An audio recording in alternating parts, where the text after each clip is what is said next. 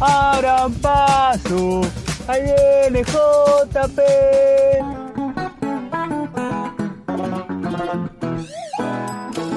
Todos los viernes nos visita el biógrafo. JP Rodoni propone un recorrido por historias ocultas u olvidadas. Anécdotas, datos curiosos y algunos mitos de la historia. En total normalidad, el biógrafo, con el licenciado Juan Pablo Rodoni. JP.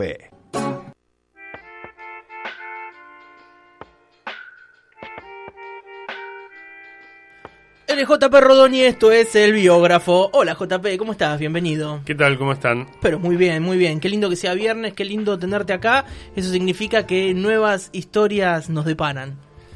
Bueno, así es, vamos hoy con una nueva historia. Y la idea era hablar de los primeros años de la radio en la Argentina. Viste que eh, generalmente hay un día que es el, eh, una vez al año, es el aniversario de la radio y se tira la historia de los 27 locos. de agosto. 27 de agosto, los locos de la azotea. Y se termina ahí. Te dicen, hubo cuatro que hicieron tal cosa Y listo. y ya está. Y después no sabes qué pasó, Es cómo cierto. se fue desarrollando. Claro. Para, eh, eh, lo podemos decir igual, qué hicieron los locos de la azotea, quiénes eran, como dijo Dai, el 27 de agosto de 1920, cuatro jóvenes que estaban estudiando medicina y eran radioaficionados, era algo que ya existía, se venía dando lo, lo de radioaficionado, Sí. transmitieron desde el Teatro Coliseo, con equipos súper eh, rudimentarios, la ópera Parsifal desde el Teatro Coliseo. Eh, y uno de los cuatro anunció como locutor, señoras y señores, la Sociedad Radio Argentina les presenta hoy el Festival Sacro, pa, pa, pa, pa, etc. Para Ulanowski y otros que escribieron sobre la radio, esa fue la primera transmisión de radio del mundo porque dicen que fue la primera que se pensó para un público en general y porque fue pensada con propósitos de que continúe, a diferencia de lo que era una transmisión anterior que era un mensaje mío a Dai, un mensaje mío a vos particular, Sí. o a un barco o a lo que fuese. Claro. Las comunicaciones de radio, digamos. Comunicaciones de radio iniciales. Y acá había la idea de que había un público escuchando y que eso iba a continuar. Pero acá está la clave de la cuestión, porque, que es lo que me interesa pensar un poco, se estaba creando, experimentando algo. Uno de los que, el que habló, que es conocido, Enrique Susini, Claro. habló como locutor, pero no había locutores. La clave está ahí, vos, eh, sal- ustedes llegan hoy a la radio, yo salimos al aire y ya sabemos todo más o menos lo que hay que hacer, bien o mal, pero sabes. Seguro. Hmm. Hay un operador que te dice ahora una lucecita, un micrófono, cuánto voy a hablar, Hay una, una propaganda, rutina, claro, una sabemos, rutina. sí. Y en ese momento no había rutina, no había programa, no había oyente, no había aparatos. Entonces es cómo va desarrollándose eso. Esa es la cuestión. Eh, y cómo se pasa además de...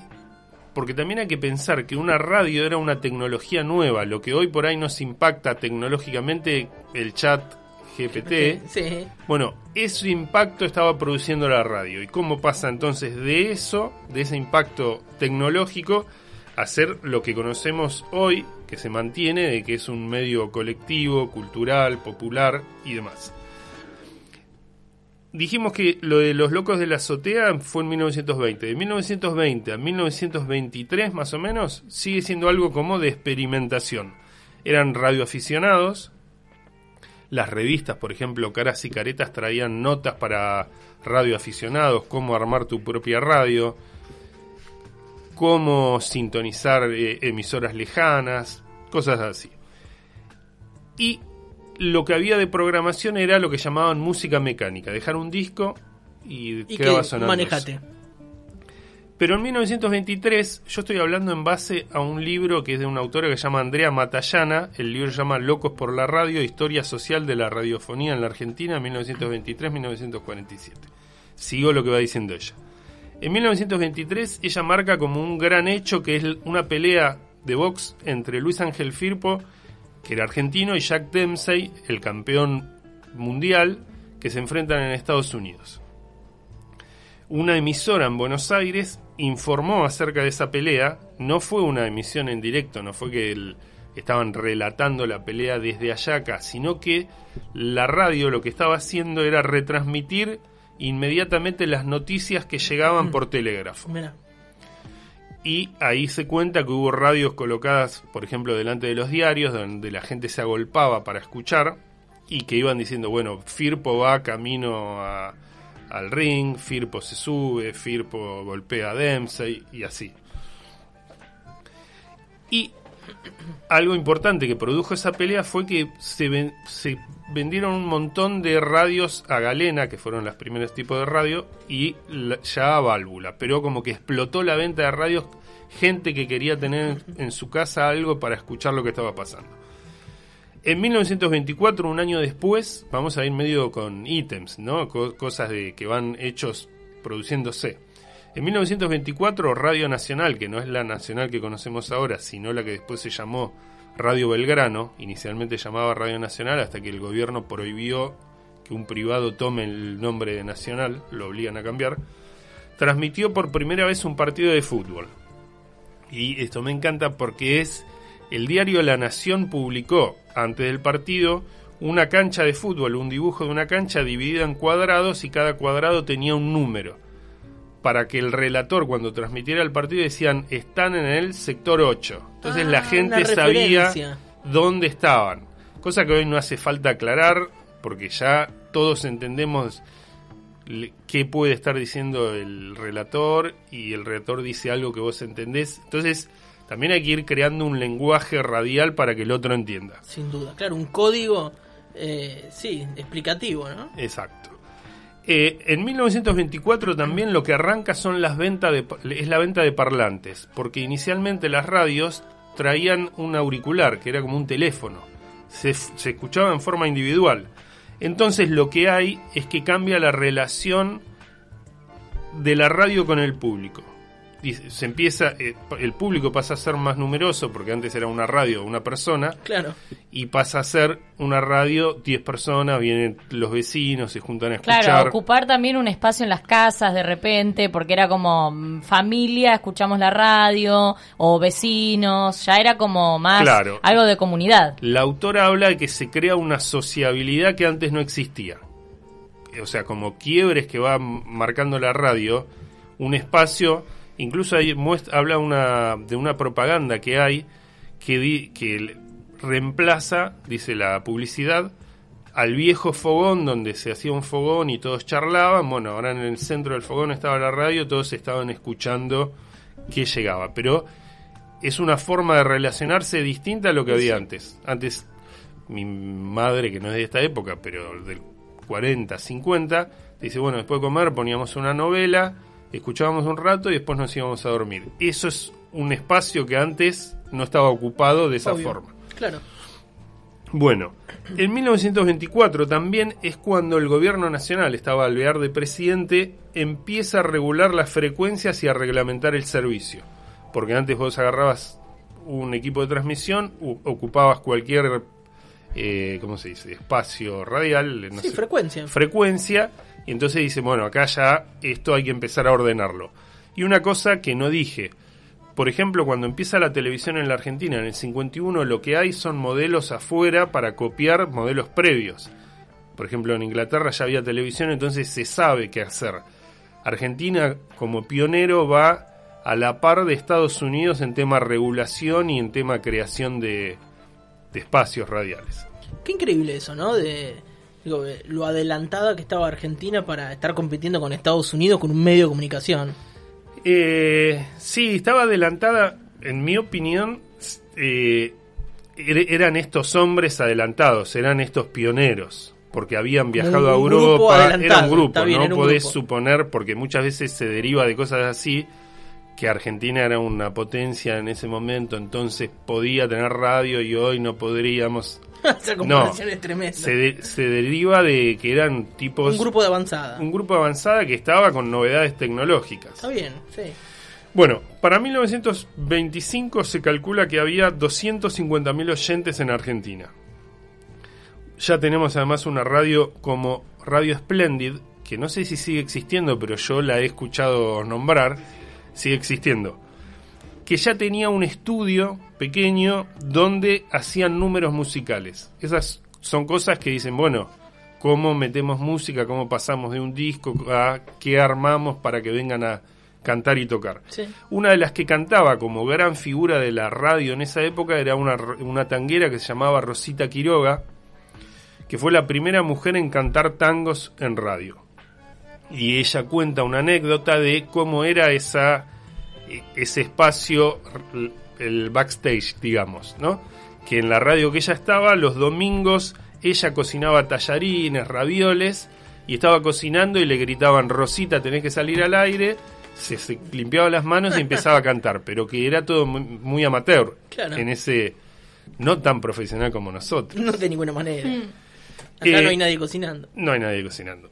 Para 1928, con, ya con Irigoyen en el gobierno, eh, se emite un reglamento donde se especifican los objetivos de la radio.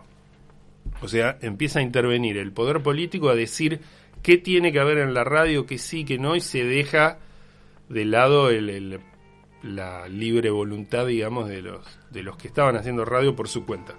Por ejemplo, ese reglamento en el artículo 28 decía las estaciones deberán tener como primordial objeto ofrecer eh, a la radio, no, al radio escucha audiciones altamente artísticas y culturales. Bien.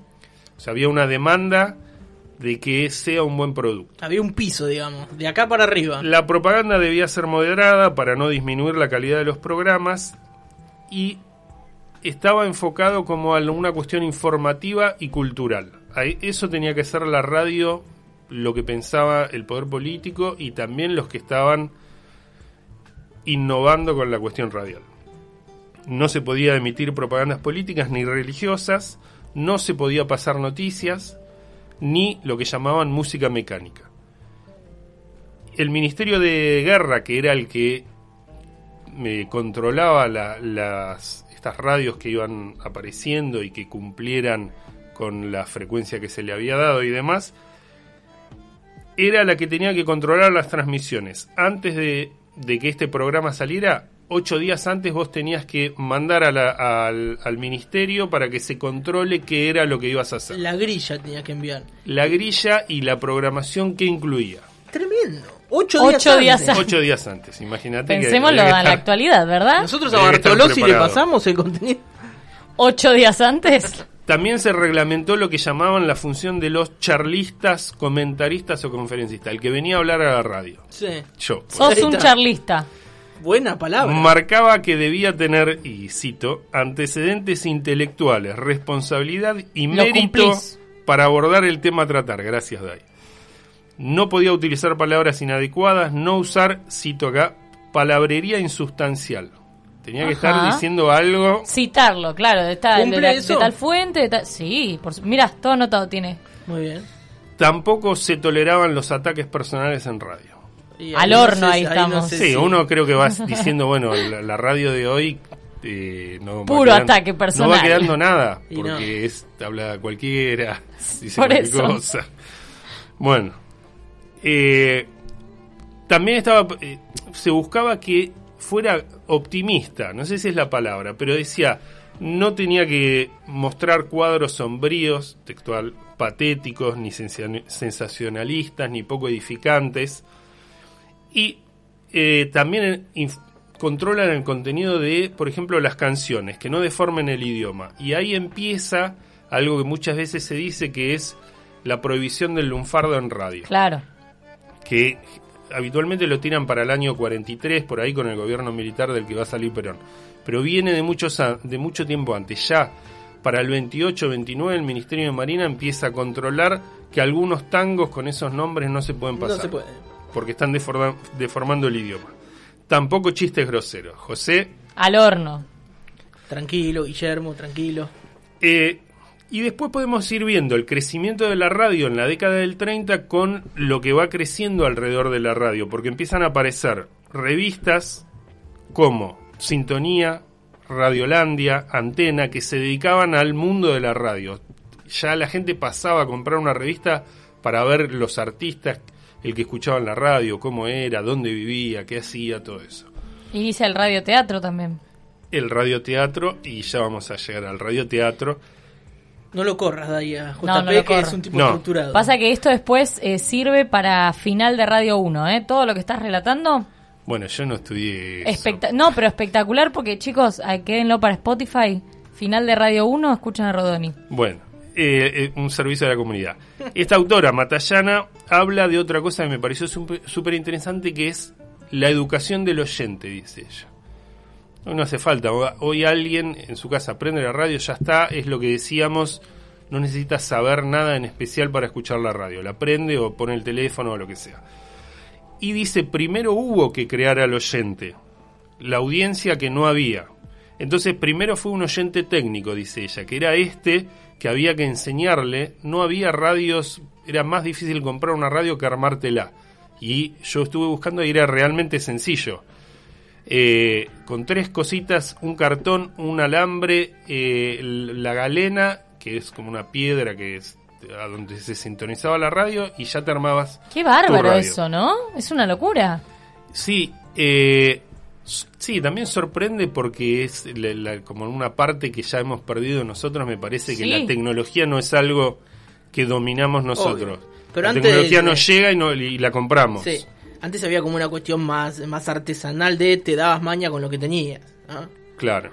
Sí, sí. Ya las herramientas, eh, eh, en muchas casas que no se dedican a, cuestiones claro, no, técnicas, no, no, no. tenés el pelacable, el coso. el- y capaz que los viejos tienen todo, una tenaza. Sí, sí. sí, porque había La una caja cuestión. que se abre. Eso, había una Capaz. cuestión más de, de solucionar de forma artesanal y de, de menos accesibilidad a la tecnología, justamente. Claro, claro.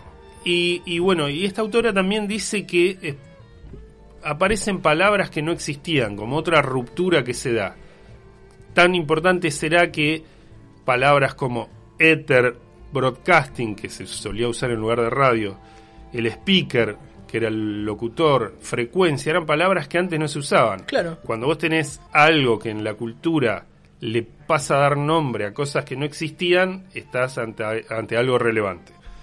Y dice, después viene la educación cultural del oyente, porque era esto que veníamos diciendo que se pretendía que el oyente eleve su nivel cultural. Eh, tuvimos la primera, lo que hablamos de los locos de la azotea, que es lo primero que transmiten, una ópera desde el teatro. Otras radios que decidían inaugurarse con transmisiones desde los teatros, en este sentido de era lo más alto que se le podía dar a un oyente. Eh, Lo más alto en el sentido de que de- tema de Marcelo en general, ¿no? De que es cultura, alta cultura y todo Sí. eso. Y estaba la idea de formar buen gusto, también entre comillas, pero era lo que hablaban y criticaban las revistas si los programas de radio no estaban haciendo eso, formar el buen gusto. Entonces la idea de que se escuchen programas culturales, condenar el lenguaje soez, digamos, insolente o lo que fuese. Y entonces había como una vara que había que cumplir para cumplir ese requisito. Y otro aspecto relacionado con el contenido que brindaban las radios es que se va creando una comunidad de oyentes a la distancia. Que, si vos lo podés poner a la par de la función que cumplió la escuela y el ejército, el ejército militar en la Argentina.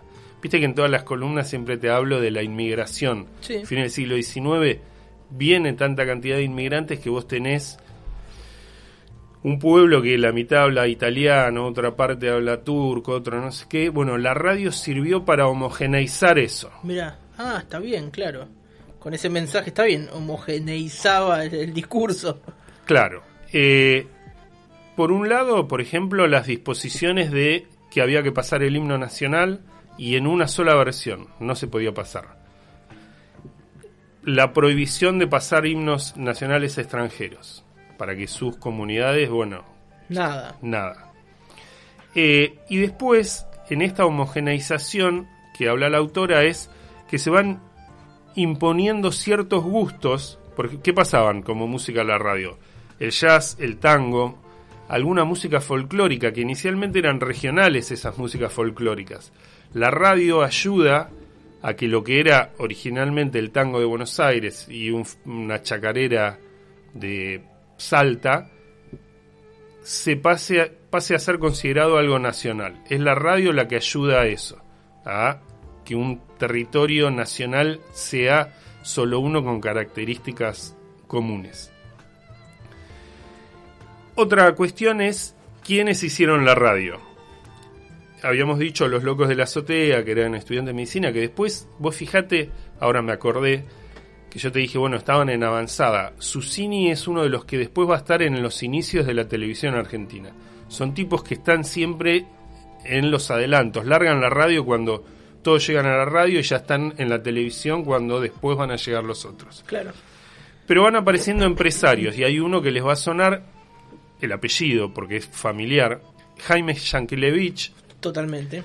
que era un empresario inmigrante llegado de niño a la Argentina que vendía radios y estas cosas que elementos para radios, que con la pelea de Firpo y Dempsey vende tanto que dice hay que pasarse a la radio, Claro. ve que hay un negocio ahí y se mete a tener una radio propia que pronto van a ser cuatro, cuatro radios en capital y varias en el interior del país formando una cadena de radio en todo el país. Y además este tipo, porque son estos tipos los que dicen, bueno, hagamos esto, son ideas que se ocurren o por ahí copian y son los que la implementan. Este tipo es el que empieza con los co- concursos de aficionados, con espectáculos teatrales en vivo y demás. Y lo que decía Dai hace un rato, estos tipos empiezan a implementar cosas que van a ser el boom de la radio en los años 30, 40, 50. Una es eh, las presentaciones en vivo de las orquestas. Y otra, lo que decía Dai, los, eh, los radioteatros. En general la temática era gauchesca porque eso se enganchaba con lo que el pueblo, se vendían folletines de, para la lectura se vendían folletines de temática gauchesca. La radio engancha con esa cultura que ya estaba dando vuelta, no es tan rupturista. Entonces está la temática gauchesca, la policial y la romántica. Uno de los radioteatros que más la rompe y que todavía se puede leer sobre qué pasaba ahí era uno que llamaba Chispazos de Tradición, que dicen que a ciertos negocios, para no quedar vacío, ponían un parlante con la radio Claro, y la gente se quedaba ahí hasta que terminara, por ahí era de media hora. Uno de los hijos de Yankelevich cuenta que él vio un chofer de un tranvía bajarse para ir a escuchar el final de Chispazo de Tradición y dejar el tranvía ahí esperándolo. Readicto a chispazos. Y otra cosa que aparecen son los eh, auditorios. Ir ampliando cada vez más, que después se han ido achicando. Y desaparecieron Claro. casi.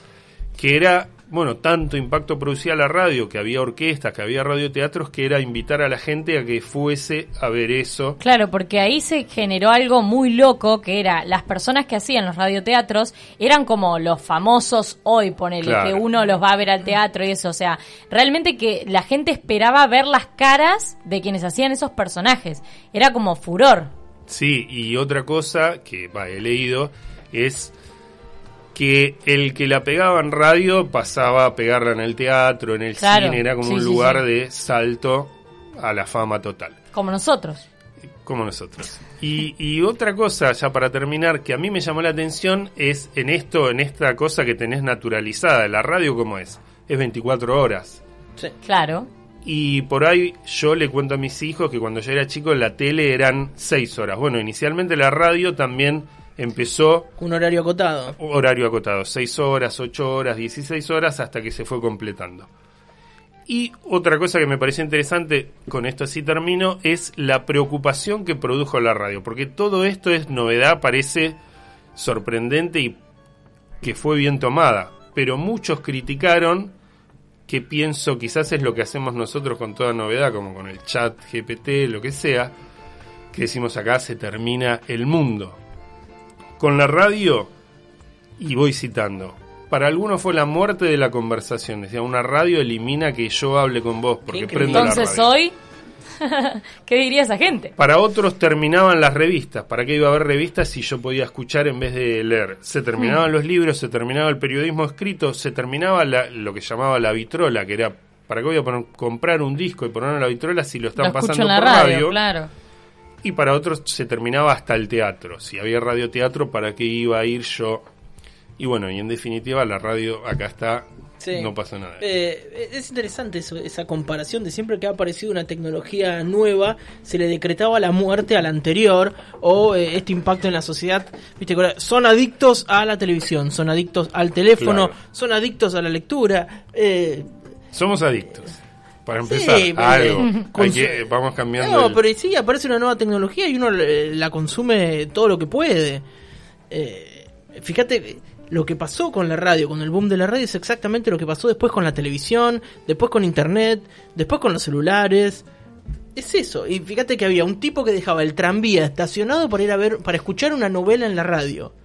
¿Sí? Eh, ahí está pasando algo.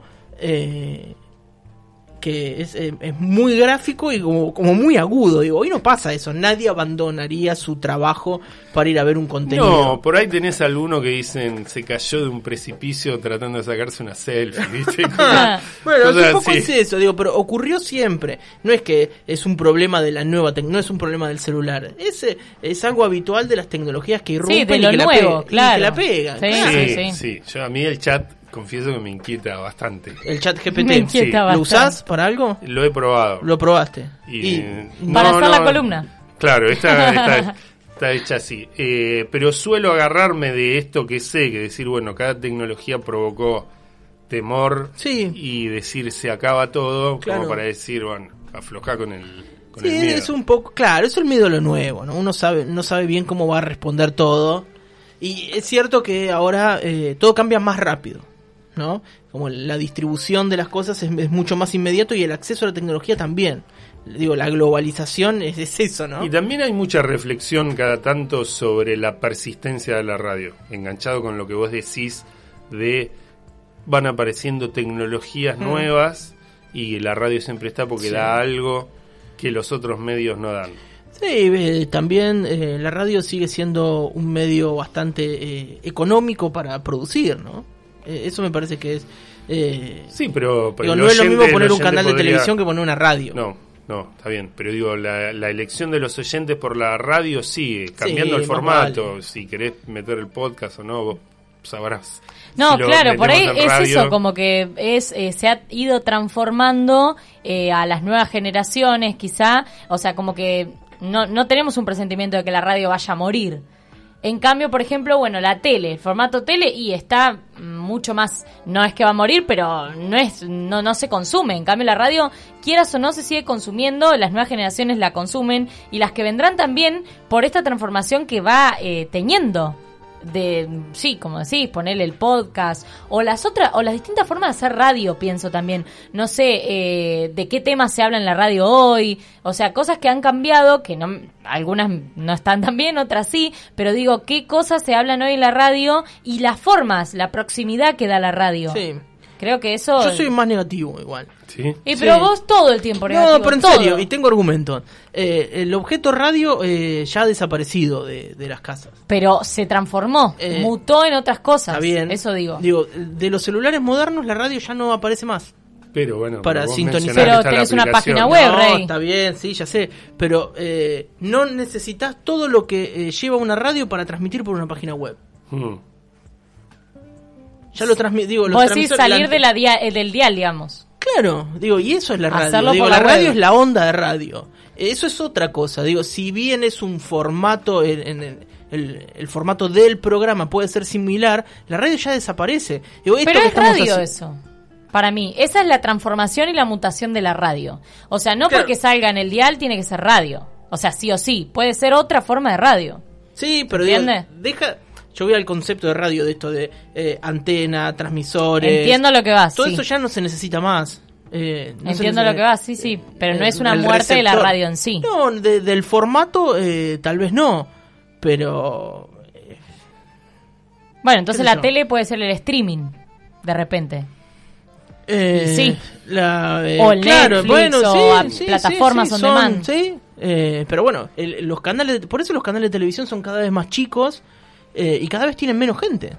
Fíjate que eh, ahora eh, tal vez tiene más llegada un pibe streameando desde la casa, no sé, lo pienso con Ibai. No Sí, lo vi sí. nunca, pero sé que es muy famoso.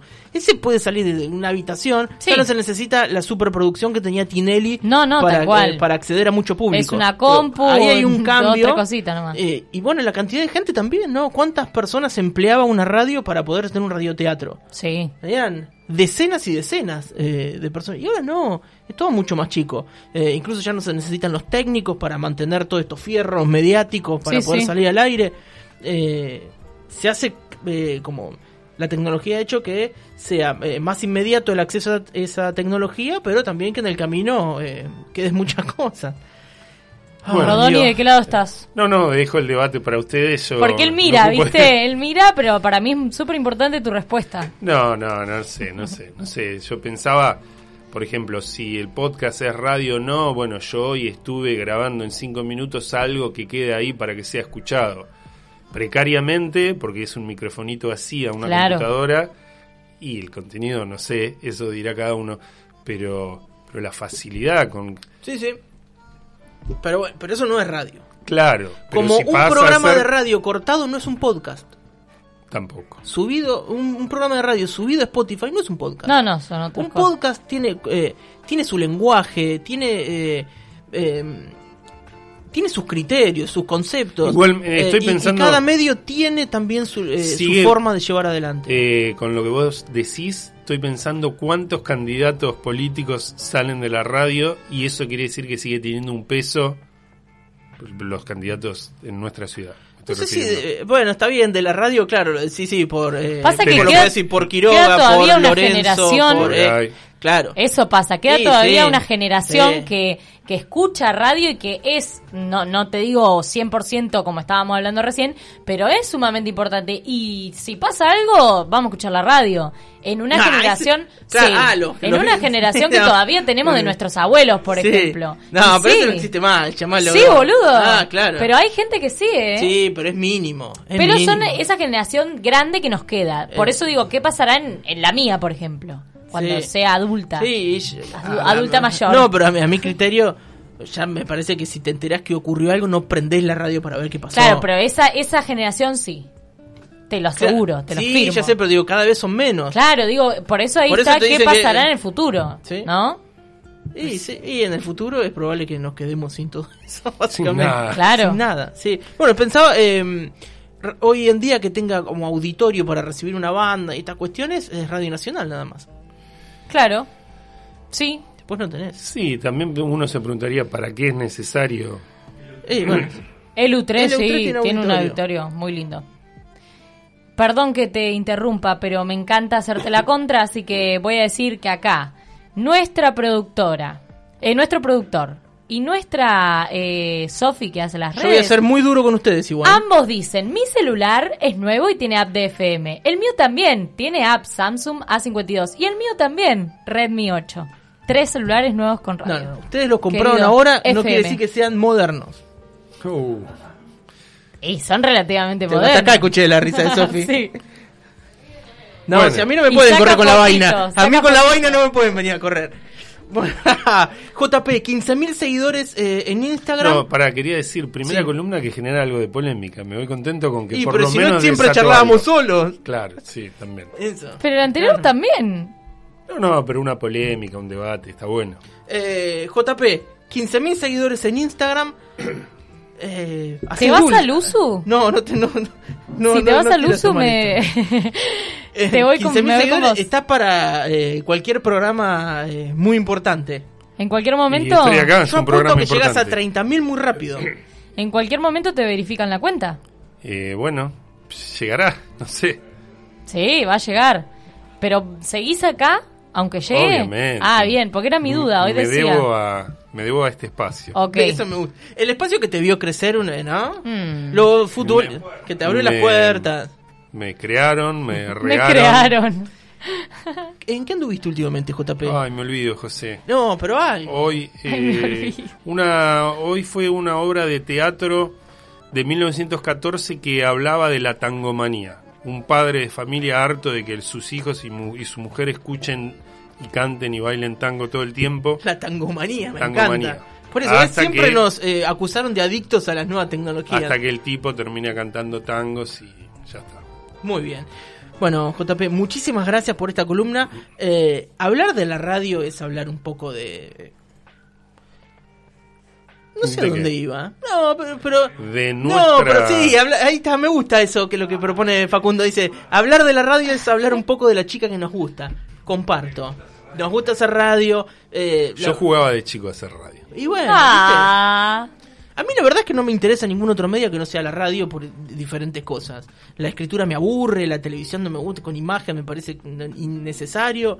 Eh, y la radio tiene esto, ¿no? Que uno puede generar eh, como un clima mucho más mágico que no se genera eh, en otros sectores. Pero es una opinión personal, capaz que hay uno que Y está escuchando y dice, magia de mira, la yo hago radio". televisión y la verdad es que es mucho más mágico que la radio. Y puede ser es mágico. qué sé yo. Pero es lindo eso, ¿no? De eh, pensar que hay un parlante que tiene tu Pero voz. cualquier radio te queda bien, pregunta.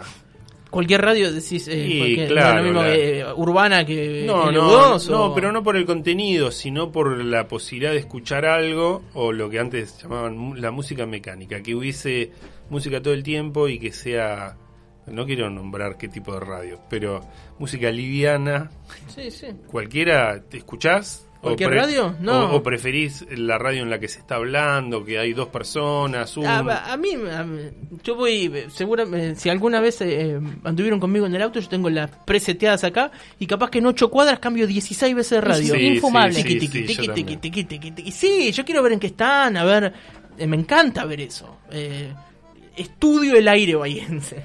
Y cada tanto me gusta poner ahí, no sé, voy a music a la noche, si tengo que ir a algún lado poner music, suena hermoso. No, no, claro, linda. según el momento. Claro. Eh, por Pero ejemplo, yo recuerdo como marcador de mi época a los 13 años cuando descubrí a Dolina a las 12 de la noche. Hermoso. Era dormirse con la radio a un costado Claro.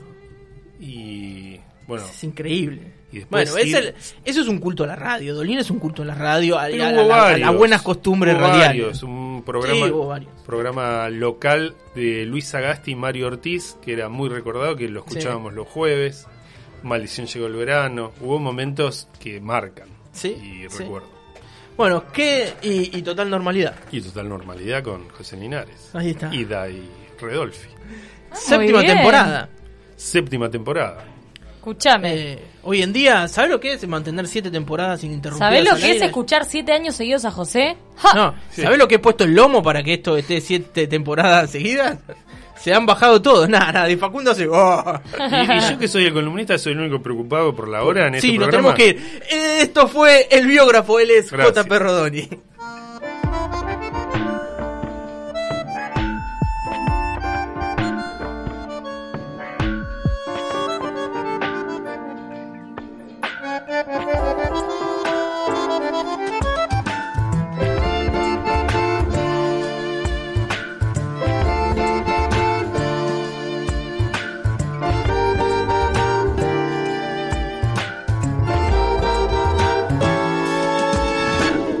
Total normalidad. Por Radio Urbana.